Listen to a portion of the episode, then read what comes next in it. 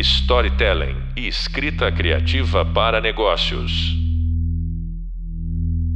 Bem-vindos ao nosso último podcast. Sou o professor Fernando Dinelli e no episódio de hoje, para fecharmos com chave de ouro, temos conosco a duas vezes pós-doutora Sandra Nunes, uma das maiores autoridades brasileiras sobre narrativas, representando nosso país em pesquisas e grupos internacionais que estudam o tema. Sandra, minha amiga, muito honrado em tê-la conosco. Por favor, se apresente para os nossos alunos e conte um pouquinho mais sobre o seu trabalho. Ô, Fernando, muito obrigada, obrigadíssima pelo convite. Primeiro, estou bem feliz por estar falando de uma coisa que eu gosto tanto, que é narrar.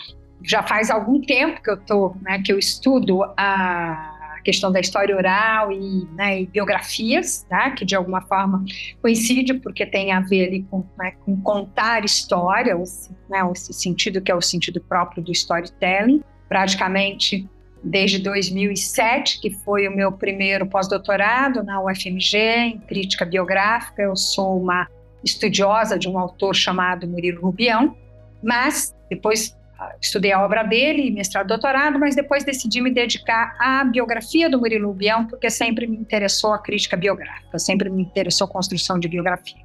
E é da construção de biografia que eu parto para a história oral. Eu sou professora num programa de pós-graduação na Universidade de São Paulo, além de professora da FAP, né, que a gente dá, mas de pós lá é só mestrado, doutorado, que eu oriento e ministro disciplinas na pós-graduação, né, mas todas ligadas a essa área do conhecimento, né, de história oral e, e narrativas. Então, já faz algum tempo que não só né, os meus projetos de pesquisa, mas também os projetos de pesquisa dos meus orientandos têm relação ali com, né, com a história oral ou, de alguma forma, com biografia, autobiografia. Recentemente, com esse grupo que você falou, né, do, do de fora, é um grupo de pesquisa de Portugal, que eu já estou há algum tempo também. A gente tem se dedicado aí às autobiografias. Né? Isso aconteceu esse ano, vai acontecer nos próximos dois anos, porque é um, é um grupo né, cujas pessoas estão em cursos de alguma forma de comunicação como eu, ou né, ali multidisciplinar ou interdisciplinar em programas os mais diversos. Universidades brasileiras, universidades aí do exterior, tá? Então acho que esse é um pouquinho aí minha minha dedicação de pesquisa e de, né, de ensino, né? Muito legal, Sandra.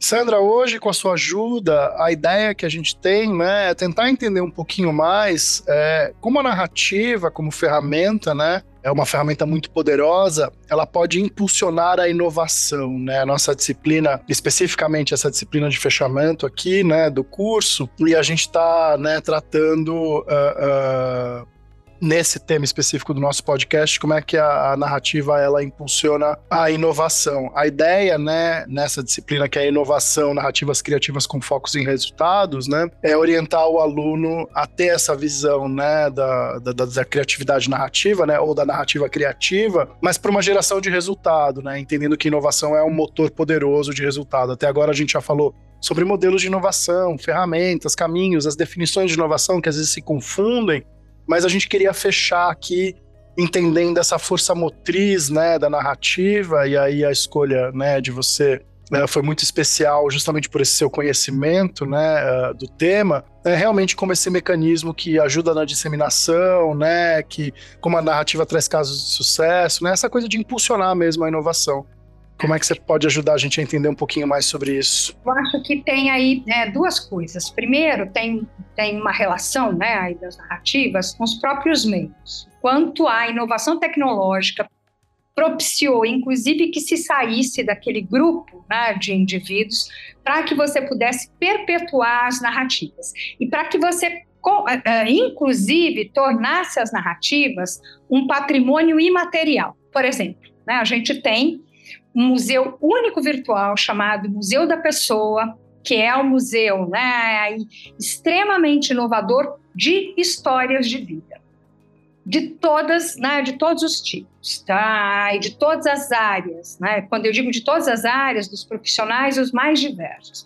O Museu da Pessoa é um museu virtual, né? Vocês clicarem Museu da Pessoa vão, né, vão ver. A Karen Orkman é uma historiadora brasileira que criou, veja que interessante, um Museu da Pessoa num momento em que sequer a internet tinha o potencial que ela tinha, mas porque ela tem ascendência judia e ouviu as histórias dos avós, que a gente sabe passaram né, pelos campos de concentração, e que a gente sabe também né, o quanto foram fundamentais essas narrativas para como testemunho para o que representou o Holocausto, tá? Então, de alguma forma, é, e também coincide aí com um momento histórico em que mais do que nunca se volta para para as histórias mais individuais. Quando eu digo um, momento histórico, segunda metade do século XX, você passa de alguma forma a privilegiar mais essas histórias individuais e existem algumas, algumas narrativas que vão reforçar isso, fundamentalmente aquelas dos sobreviventes dos campos de concentração. Não só, lógico, existem outros projetos, mas eu diria que contribuem. Bom, a Karen, então, aqui no Brasil, né, é, lógico, não é nesse momento que, que, que inaugura o Museu da Pessoa, né, o Museu da Pessoa pessoa é aí, né, dos anos 90, mas a Karen essa, né, esse ouvir né, os seus, né, a sua avó, né, ouvir os seus familiares, fez com que ela tivesse o desejo então de ouvir outras histórias, né, e de alguma forma é o que ela tem feito. Então é um museu interessante nesse sentido. Mas veja, né? então estou falando, olha, aí, então se pensar a narrativa né, aí, dentro de uma lógica né, da, da, da, história, e mais especificamente né, da questão da relação com o patrimônio histórico, mais patrimônio material. Quer dizer, nós somos o maior bem, né, tá, se nós pensarmos. E eu acho que, de alguma maneira, outras áreas do conhecimento estão migrando para isso seja por um gesto que é de valorização dos indivíduos e das histórias singulares, das histórias mínimas, vou chamar de mínimas, porque é de uma grandiosidade de outra ordem, hum, ali, tá? Meu cotidiano, seu, né? De qualquer um, existe eu vou usar uma frase, Baudelaire é, é, um, é um poeta do século XIX que, de alguma maneira, foi quem deixa esse legado para a gente olhar para o homem comum. Que ele diz, existem heroísmos mínimos na vida cotidiana que deveriam estar nas páginas né, da literatura, em outros lugares. E eu acho que depois o, né, o cinema, a televisão, né, a literatura foram incorporando isso e acho que mais recentemente a publicidade e propaganda na área de publicidade e propaganda. Né? E nesse sentido, é uma inovação porque ela dialoga, veja, né, com esse suporte, a possibilidade de você trazer isso para uma plataforma que tem sido a plataforma para as histórias de vida, que é audiovisual, porque as histórias de vida são, são áreas que têm interface, né? mas vamos dizer que esse gesto de narrar está presente na história desde sempre. Né?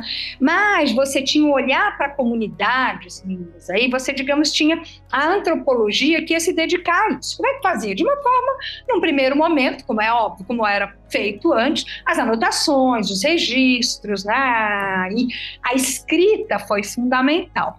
O, o, o, o audiovisual possibilita que isso fique gravado. Né, e possibilita, inclusive, que você tenha um registro em vídeo posteriormente principalmente se forem atividades que a gente não consegue narrar por meio da palavra. Uma, né, uma tradição de um determinado grupo étnico, dos povos originários, né? Então, você permite que, que digamos, né, a, determinadas, né, é, vou chamar de narrativa no sentido em que você pode ter um ritual, você pode ter uma forma de passar, né, uma determinada tradição que não seja necessariamente pela palavra e que, né, tem se visto aí o, os suportes né, audiovisual como uma ferramenta importante. Outra coisa é o que eu estava dizendo. Então, essas áreas convergem e a gente sabe que a publicidade e propaganda, ela dialoga com as áreas mais diversas. Não é à toa que ela faz parte de uma área que, de alguma forma, está ligada à ideia de ciências sociais aplicadas. Né? Ela também pertence a isso. E ela passa, então, a fazer um gesto, eh, eu acho que pode ser por questões diversas que não vêm aqui, desde uma questão legislativa, quer dizer, né, você sair de um tipo único, né, de histórias únicas, mas acho que também, né, porque ela não fica dissociada, como eu disse, de outras áreas do conhecimento, a gente sabe disso, né, tá? ele precisa ter uma formação que seja mais ampla e olhar né, ali para o que tem sido feito, como eu falei, mais modernamente em outras ciências como forma de registro né, ali. E como forma, me parece, no caso da, né, da publicidade e propaganda, de reforço de uma determinada imagem, porque cria mesmo uma relação de outra ordem com, né, com os sujeitos tá aí. E essa foi, inclusive, a função, né? Quando a história se volta, né, para para outras narrativas, né, que não seriam mais aquelas narrativas daquilo que se conhece por grandes personagens né, ali, é porque né, essas histórias elas também fazem parte de um determinado momento e mais do que nunca do tempo presente. Né?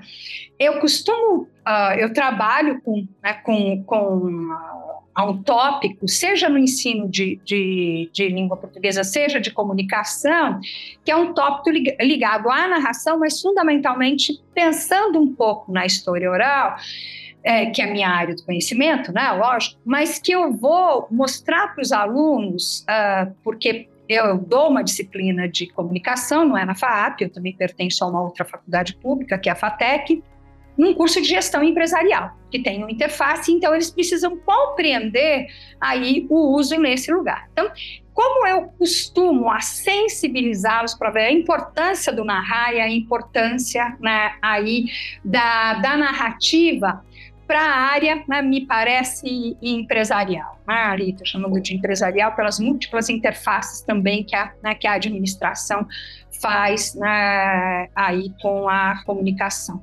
mostrando uma campanha publicitária que eu gosto, não é que eu acho que só ela é prática, eu amo, eu adoro, que é a do Johnny Walker, Ode a Lesbos. Né? Ode a Lesbos, ela tem, tá na internet, se procurar, né, Ode a Lesbos, um, um longa-metragem, olha que interessante, né, aí que leva aí, né, a marca, mas o que eles fizeram, e que foi isso que me chamou mais atenção, né, nesse trabalho com história oral, um dos projetos que nós fizemos foi, nos, foi sobre os deslocamentos contemporâneos. A gente sabe que, né, em função das questões mais diversas, perseguições políticas, guerras, né, e catástrofes naturais, naturais, tá? as pessoas se deslocam né, ali. Então, num primeiro momento, a gente trabalhou com refugiados de África, né, e com imigrantes latino-americanos que, né, que vieram para cá. Bom, esse olhar, então, para os deslocamentos fez com que nós acabássemos olhar, olhando também para os fluxos imigratórios para a Europa, né, que chegam os que chegam e fora aqueles que morrem aos milhares aí né, no mar. Eu tive agora na Espanha por um outro projeto em julho e eu perguntei para uma amiga que é espanhola de lá e como está essa questão do fluxo. Ela dizia: bom, eles chegam, a gente não sabe quantos morreram, mas chega porque a Espanha de alguma maneira tem abrigado, mas a gente sabe que também tem sido um problema, né? A gente não vai discutir aqui isso representa. Mas veja, né? Quando eu vejo essa questão discutida por meio da publicidade e de uma forma ampla, que talvez os meios de comunicação, os jornais não tivessem discutido pela campanha do Johnny Walker tá?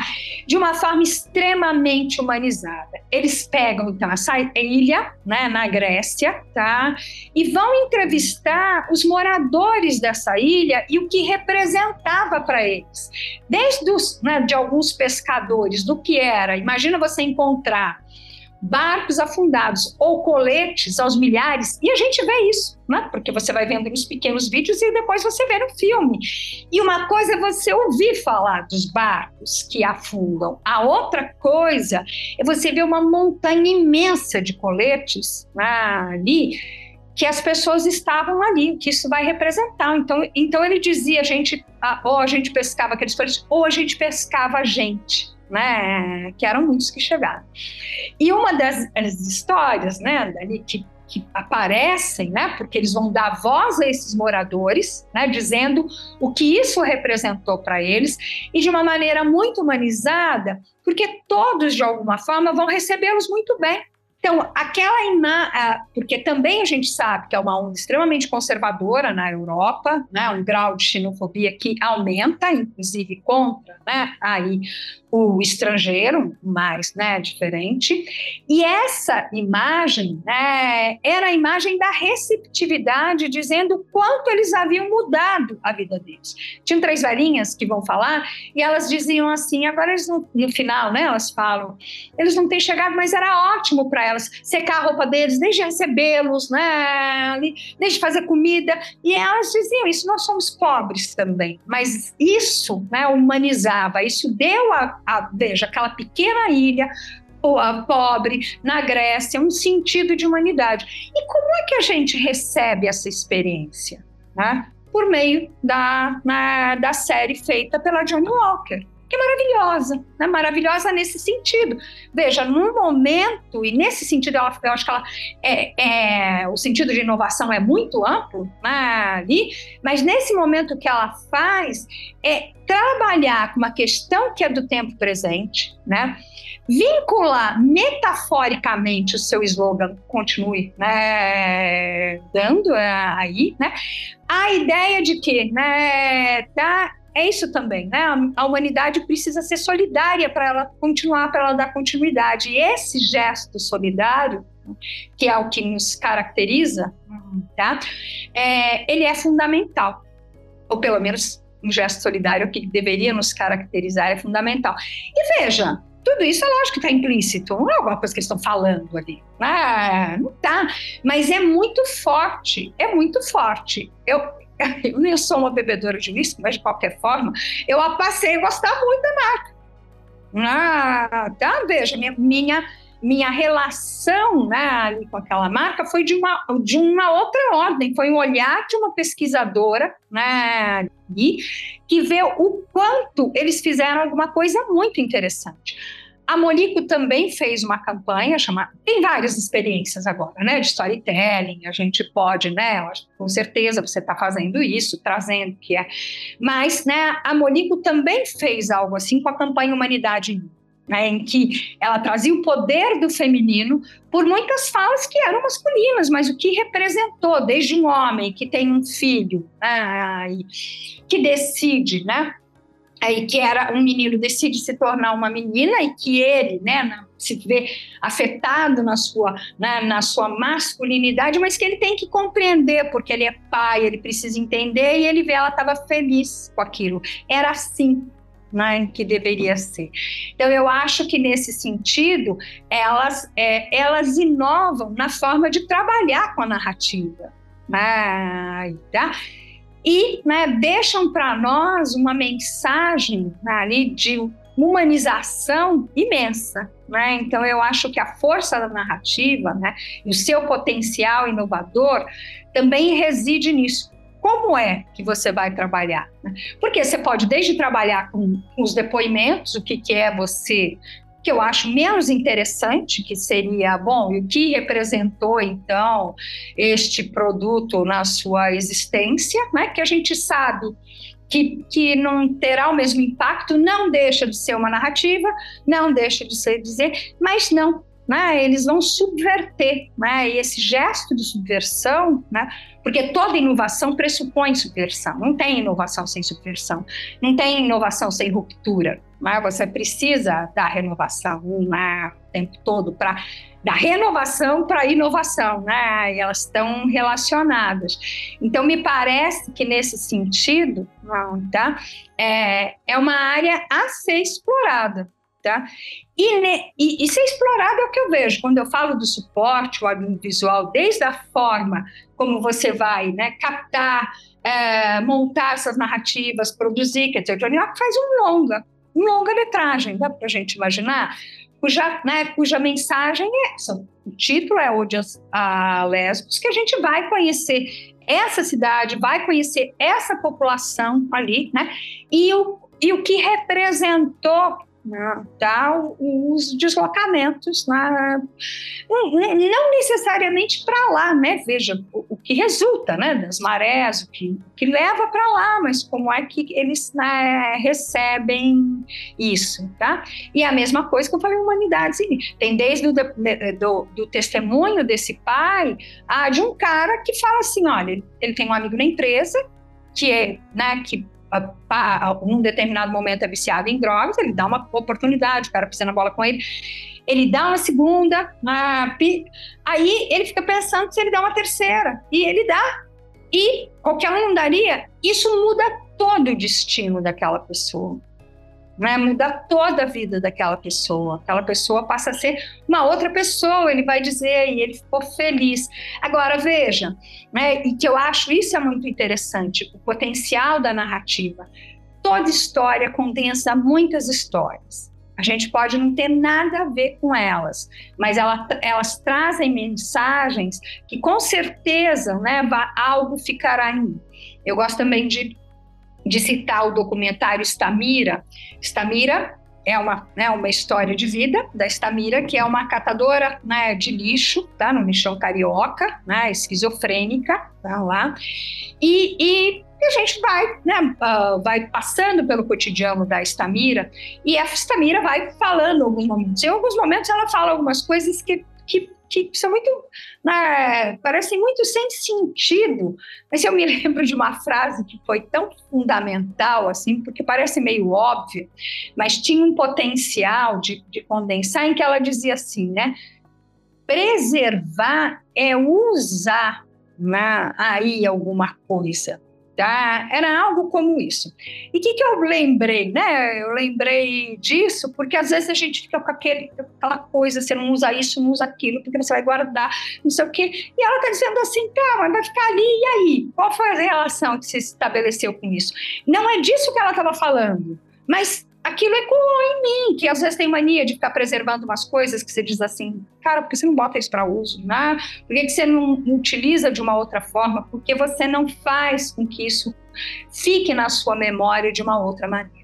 Então, eu acho que as narrativas, veja, né, a gente já falei da experiência né, do, do, dos sobreviventes do Holocausto, né, da guerra, tem experiências, uh, tem umas coisas que eu acho que para nós latino-americanos é bem importante, porque o continente latino-americano, ele, ele de alguma forma, ele é um continente que se constrói aí é, por imaginários diversos, o europeu, né, o africano, o indígena, né, por cosmovisões distintas, né, ali, e por saberes, né, a gente pode hoje em dia ligar a ideia de conhecimento, que são distintos também, né?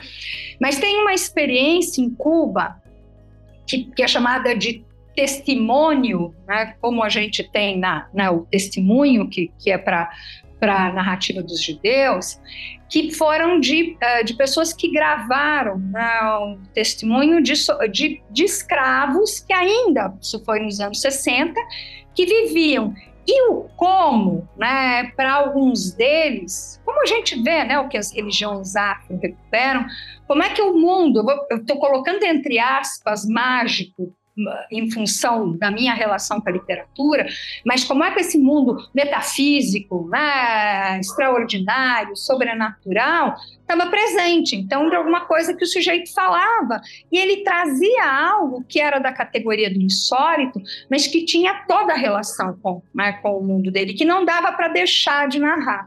E uma amiga me perguntou outro dia, que eu indiquei para ela, de uma história de uma cidade daqui de São Paulo, que eles dizem, os moradores acreditam que foi um castigo e que a Virgem apareceu. Ela falou, como é que eu vou narrar isso? Da forma como eles estão dizendo. Se eles estão dizendo isso. Porque, de alguma maneira, que eu falei, é lógico que a, a ideia uh, do decolonial, a ideia de olhar para outros saberes, de olhar, como eu falei, para outras né, visões de mundo, faz com que a gente também tenha que inovar a maneira de receber essas narrativas. Como é que eu vou trazer isso? E quando eu digo, talvez para nós latino-americanos, talvez conceber mesmo. Como é que a gente incorpora né, uma esfera que é essa que está tão presente num cotidiano tão religioso que é o nosso? Não interessa qual é né, a nossa forma de expressão. né?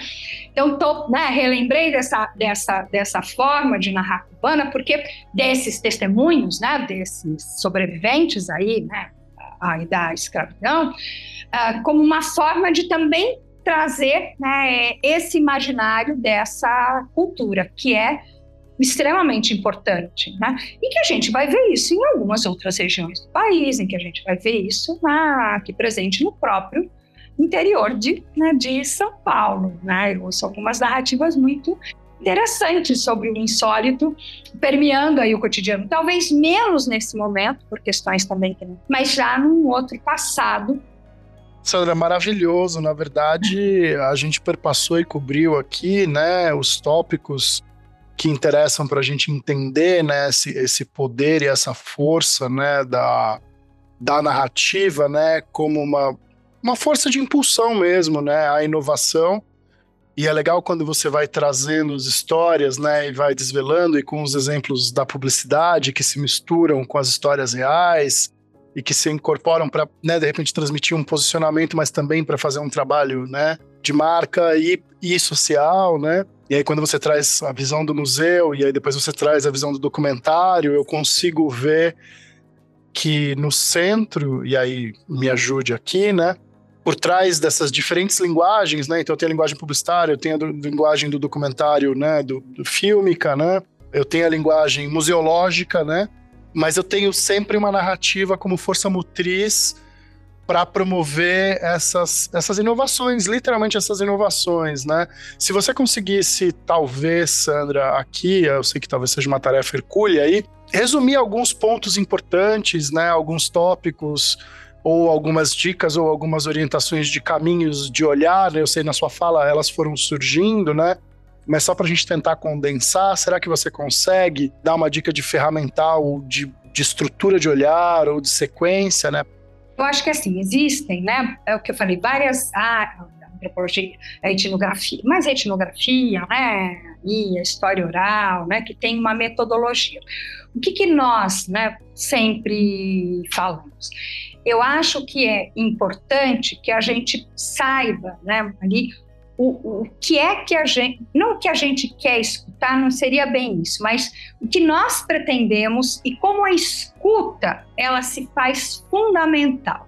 Então, estar aberto para a escuta ou para a fala do. Lógico que toda vez que a gente, a, a, gente se utiliza da narrativa, né? Vou fazer o meu caso, eu, eu me utilizo de diversas formas. Vai, vou desde a minha eu estou agora dirigindo uma FATEC, estou nessa função, então eu assumi, é, assumi uh, de uma forma meio rápida, tinha que fazer umas mudanças, mas eu precisava ouvir as pessoas, porque na realidade, ali, eu trabalhei numa fundação de desenvolvimento administrativo e era um pouco um gesto associado ao diagnóstico organizacional. Então, como diagnóstico organizacional, o que, que eu precisava mudar, como é que as pessoas trabalhavam, o que, que era aquilo ali, né, que eu estava caindo de paraquedas, eu era professora há um tempão e, de repente, né, fui chamada exatamente por essa, esse passado com a administração Bom, a primeira coisa foi ouvir. Ouvir tinham narrativas as mais diversas sobre as pessoas, porque a gente sabe que isso, né, isso ocorre.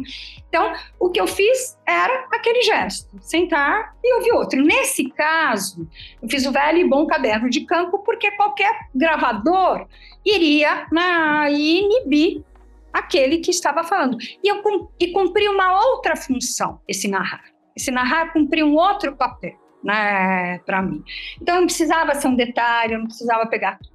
Mas, por exemplo, né, que é onde eu ouço mais as narrativas, que é nesse lugar de pesquisadora, desde né, de fazer um documentário, fazer séries de documentários, uh, gravar né, experiências de vida, é ter um recorte. Então, que te, o, o que me interessa, a próxima pesquisa que eu vou entrar, é a relação entre o feminino e gestão pública, gestão de museus eu tinha que fazer um recorte, cheguei aos museus. Então, eu estou estruturando e, de alguma forma, vai me interessar ouvir as histórias de mulheres que assumiram esse lugar de gestão né, em um museu e o que representa aí né, o ser mulher nesse lugar. Tá? Tem um museu, é lógico, em, na Espanha, que trabalha com o sentido de, né, de gestão feminista né, e feminista, não de uma forma guerra entre um e outro, é lógico, mais sofisticado, mas pensando inclusive no potencial da arte. Bom, então veja, para eu começar a ouvir, e que eu acho que deve ter sido gesto com certeza do pessoal do, né, do, do Johnny Walker, era o que efetivamente, que recorte, né? Lógico que as narrativas podem ir para os lugares múltiplos, mas até porque quando eu começo a pedir para que alguém narre a sua história, eu preciso dizer um pouco para ele qual a função daquela narrativa, em que contexto ela se insere, ele está narrando aquilo para mim por quê. A gente faz isso, deixa eu falar para minha mãe, mãe, conta a história, né, do pai aí, quando ele estava em tal lugar, né, tá? Você dá um recorte para ela, né, e tá aberto para essa escuta, e ter, né, ali um aparelho que grave na né, a, a voz ou preferencialmente todo, porque às vezes você vê as paradas, né? Você vê ali onde a pessoa engasga, isso dá uma outra, né? mas acho que é fundamental, né? Sempre porque é o gesto, né? Todos nós, no fundo, não interessa se a gente está na posição de pesquisa dentro da universidade ou não, a postura é a mesma, né? A postura de fazer um recorte, o que, que eu quero com isso, por que, que eu quero isso, né? ali porque eu estou trabalhando com a voz do outro. E a voz do outro ali é esse material para aquilo que eu vou trabalhar. Você trouxe algo importante. E, e, também, né, dentro da história oral, a gente diz nem sempre o sentido de verdade, naquela lógica positivista, né, daí do 19, nos interessa, porque muitas vezes aquela narrativa é aquilo que se quer trazer, é aquilo que se quer deixar. Nossa preocupação aqui não só contar as histórias, né, por trás das próprias narrativas, a narrativa da narrativa, quase numa metalinguagem, né, mas também capacitar os alunos para que eles possam ter técnicas que eles consigam aplicar nos seus próprios projetos. É muito legal quando você aterriza de forma muito clara e objetiva a importância desse recorte, né? Eu também, além da disciplina de inovação, sou responsável, né, pela disciplina de estratégia e planejamento, e na estratégia no planejamento é muito importante você conseguir fazer estes recortes para se tomar uma decisão de posicionamento. E é legal quando você traz esse olhar científico, né, profundo da pesquisa em narrativa, de como esse recorte se repete. E eu achei mais interessante ainda, né, um exemplo que você trouxe quando você cita a sua própria história, falando da sua relação com né, a organização né, numa tarefa mais administrativa barra burocrática, né? E o poder da narrativa como ferramenta também numa situação dessa para gerar inovação. Inclusive, uma das disciplinas que a gente tem no nosso curso que os alunos já devem ter passado, se não passaram, eu recomendo, né? É a narrativa dentro do design organizacional com um especialista que é o Marco Baron, porque é. a narrativa ela é muito importante, né, é, é dentro do, do design organizacional também. Então a gente vê as múltiplas aplicações das narrativas, né, que é a principal ideia desse curso, com diferentes olhares, né, então no campo da inovação, no campo da estratégia, no campo do design organizacional, no design, na história com o mito, né, no podcast que você teve ah, presente com o professor Martim, né, na cultura pop, para munir as pessoas com esse poder de diversos olhares da narrativa, que é algo que nos acompanha desde que o mundo é mundo, né, pela história oral e aí sim conseguir destravar a inovação. É. Né? Muito legal que você deu, deu uma técnica mesmo, né? O poder é, do recorte, ele é, é. é um aterrizo, né? Então isso é muito importante, gostei muito. Porque o que você está falando é da questão que você tocou aqui, é da questão do método, né? É uma metodologia, de alguma forma, que você utiliza, né? Você Sim, perfeito. Poxa vida, estamos chegando nos nossos minutos finais aqui. Queria primeiro, né, agradecer muitíssimo a Sandra, né, por estar aqui com a gente nesse podcast, compartilhar todo esse conhecimento conosco. Eu espero, né, que esse podcast tenha iluminado a importância das narrativas no mundo da inovação. Você vê as narrativas destravando tantas frentes de comunicação, né? Tantas, a gente poderia ficar horas aqui falando sobre isso, né? Das redes sociais, a, as inovações, né, imersivas que a gente está vivendo hoje e se você for olhar de verdade, de verdade, de verdade, por trás de todas essas tecnologias, eu tenho uma narrativa, uma grande história, alguém contando uma história, ah. alguém recortando uma história, e elas de alguma maneira são força motriz, né? Para destravar essas inovações, né? Como é que você faz uma inovação avançar se você não tem uma boa história para convencer as pessoas de que aquela inovação faz sentido para elas, né? Mas é... chamam a atenção das pessoas, não é à toa que a gente vê tantas biografias voltando agora, séries baseadas nas vidas. Uhum para o filme uhum. do Napoleão. Vários, é, muitas dicas aqui nesse podcast, tem que voltar com calma com ele para pegar cada uma delas que a Sandra passou para gente. De qualquer forma, falando aqui a todos os nossos ouvintes, né, alunos, é, gostaria que vocês continuassem explorando, né, e utilizando aí o poder das narrativas e histórias nas suas jornadas inovadoras. Aqui a gente vai encerrar então a nossa série de podcasts dessa disciplina. Queria lembrar a todos os alunos a importância de realizar o Hub Prática, né? Então colocar na prática e construir o seu projeto inovador para exercitar todos os conhecimentos que a gente trouxe nas videoaulas, né, nos podcasts, em todo o hub de leitura. Primeiro, muito obrigado a todos por fazer parte dessa incrível jornada. Muito obrigado a Sandra novamente pela presença aqui com a gente nesse podcast. É realmente uma grande honra ter uma pesquisadora né, do seu calibre aqui, nos agraciando com todo esse conhecimento. Desejo sucesso a todos vocês. Sandra, se quiser fazer uma consideração final aqui para os nossos alunos. Bom, eu acho que você já falou tudo e falou muito bem, né? Fez aí um, um arco aí do, né, por onde eles podem passar e acho que é a mesma coisa. Acho que ter escuta, não perder né, essa, essa escuta e nem a capacidade de narrar, né? Eu acho que é importante também que a gente lembre disso. Acho que é fundamental. E agradecer muitíssimo eu sou muito alguém que vem da literatura, né? Não poderia deixar de gostar de narrativas. É lógico que eu fico muito feliz em falar sempre, essa é uma área que eu gosto bastante. E olha, vocês estão fazendo um curso bem legal, viu? Eu tenho visto, eu tenho ouvido, veja você ouvir as aulas, fiquei bem feliz. Que bom, Sandra. Muito obrigado, pessoal. A gente vai encerrar nosso podcast aqui. De novo, lembrar de fazer o hub de prática. Até logo, até o nosso próximo encontro. Um abraço. Tchau, tchau. Storytelling e escrita criativa para negócios.